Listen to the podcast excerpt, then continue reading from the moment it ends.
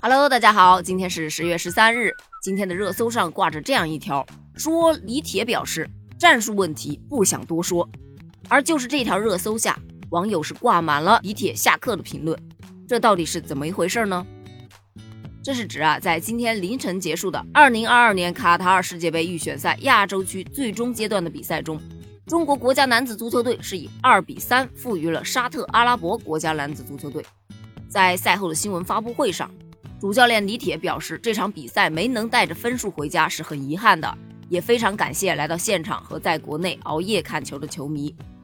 谈到这场比赛呢，李铁就表示称，可能是队伍太长时间没有面对过这么多的客场球迷，球员上半场的时候就过于拘谨了。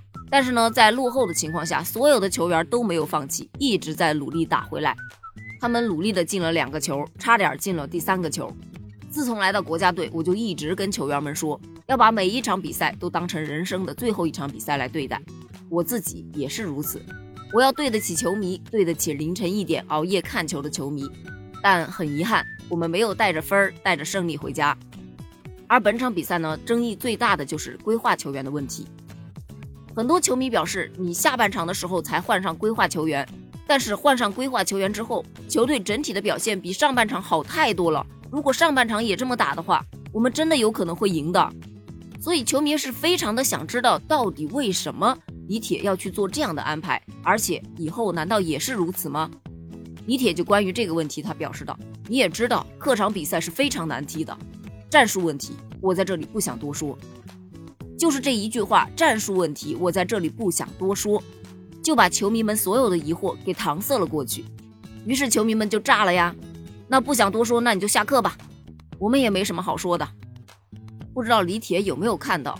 那看到之后他又会怎么想呢？其实啊，李铁在四十强赛最后四轮带队全胜出现的时候，真的是非常的风光。但是这十二强赛的四场比赛就把李铁彻底的拉下了神坛。我记得在李铁带队晋级十二强赛之后呢，中国足协是官宣了跟李铁续约到二零二六年。当时呢，还有很多球迷为李铁两百万年薪打抱不平。由此可见，李铁当时在球迷心目中的地位其实还蛮高的。当然，后来有记者称李铁的实际年薪在六百万以上啊。但反观现在呢，球迷们已经把李铁贴上了国足历史水平最低的主教练的标签，而且还给他总结了三宗罪：第一呢，说他没有战术；第二呢，说他偏爱张稀哲、王刚和于大宝；第三呢，说他放着阿兰和骆国富两位规划前锋不用，总是让他们去看饮水机。所以呢，关于战术这个问题，李铁一再的回避，网友就调侃道：“不是战术的问题，在这里不多说，是因为你根本就没有战术，因为你不懂战术。”其实啊，这个有点点气话的成分在里面了。我个人觉得呀，以李铁的性格来说，看到这些评论，可能也只是一笑置之吧。就好像那种世人皆醉我独醒，别人笑我太疯癫，我笑他人看不穿的这种感觉在里面。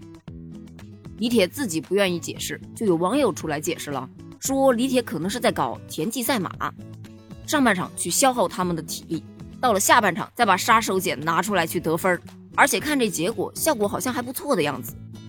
也有网友就说呢，李铁是有考虑的，因为规划球员体能可能不太好，他踢不了全场，所以只能放着最后来用。也有个别球迷呢为李铁去鸣不平，说怪什么教练啊？怪就怪国足的队员实力不行，你看世界级的教练不也请了一大堆吗？有什么用？该输还得输。